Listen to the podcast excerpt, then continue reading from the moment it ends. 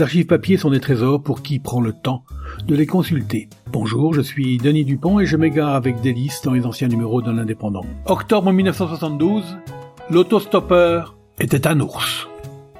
Il y a quelques jours, un automobiliste de Brno s'arrêtait au crépuscule pour prendre dans une forêt près de Lopenik, en Moravie du Sud-Ouest, un autostoppeur dont il avait distingué, dans l'obscurité, la silhouette courbée faisant un signe de la main. Sa surprise fut grande lorsqu'il constata, arriva à un mètre de celui qu'il croyait être un vieil homme fatigué, qu'il s'agissait en fait d'un gros ours grattant le dos.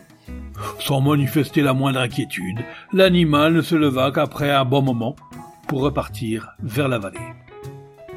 Mais les ours slovaques ne sont pas toujours aussi sociables. Plus de 20 brebis appartenant à la coopérative agricole de Rusintek en Slovaquie centrale ont été dévorées cette année par ces plantigrades.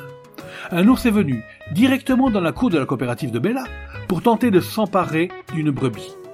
Poursuivi, il s'est enfoui sans proie par la porte principale de la ferme en direction d'une forêt toute proche.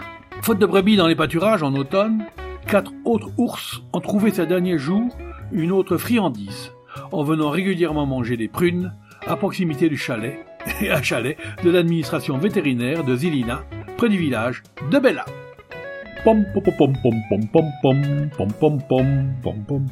C'était Je vous parle d'un temps, un podcast produit par l'Indépendant et proposé par Denis Dupont à retrouver ici même chaque semaine.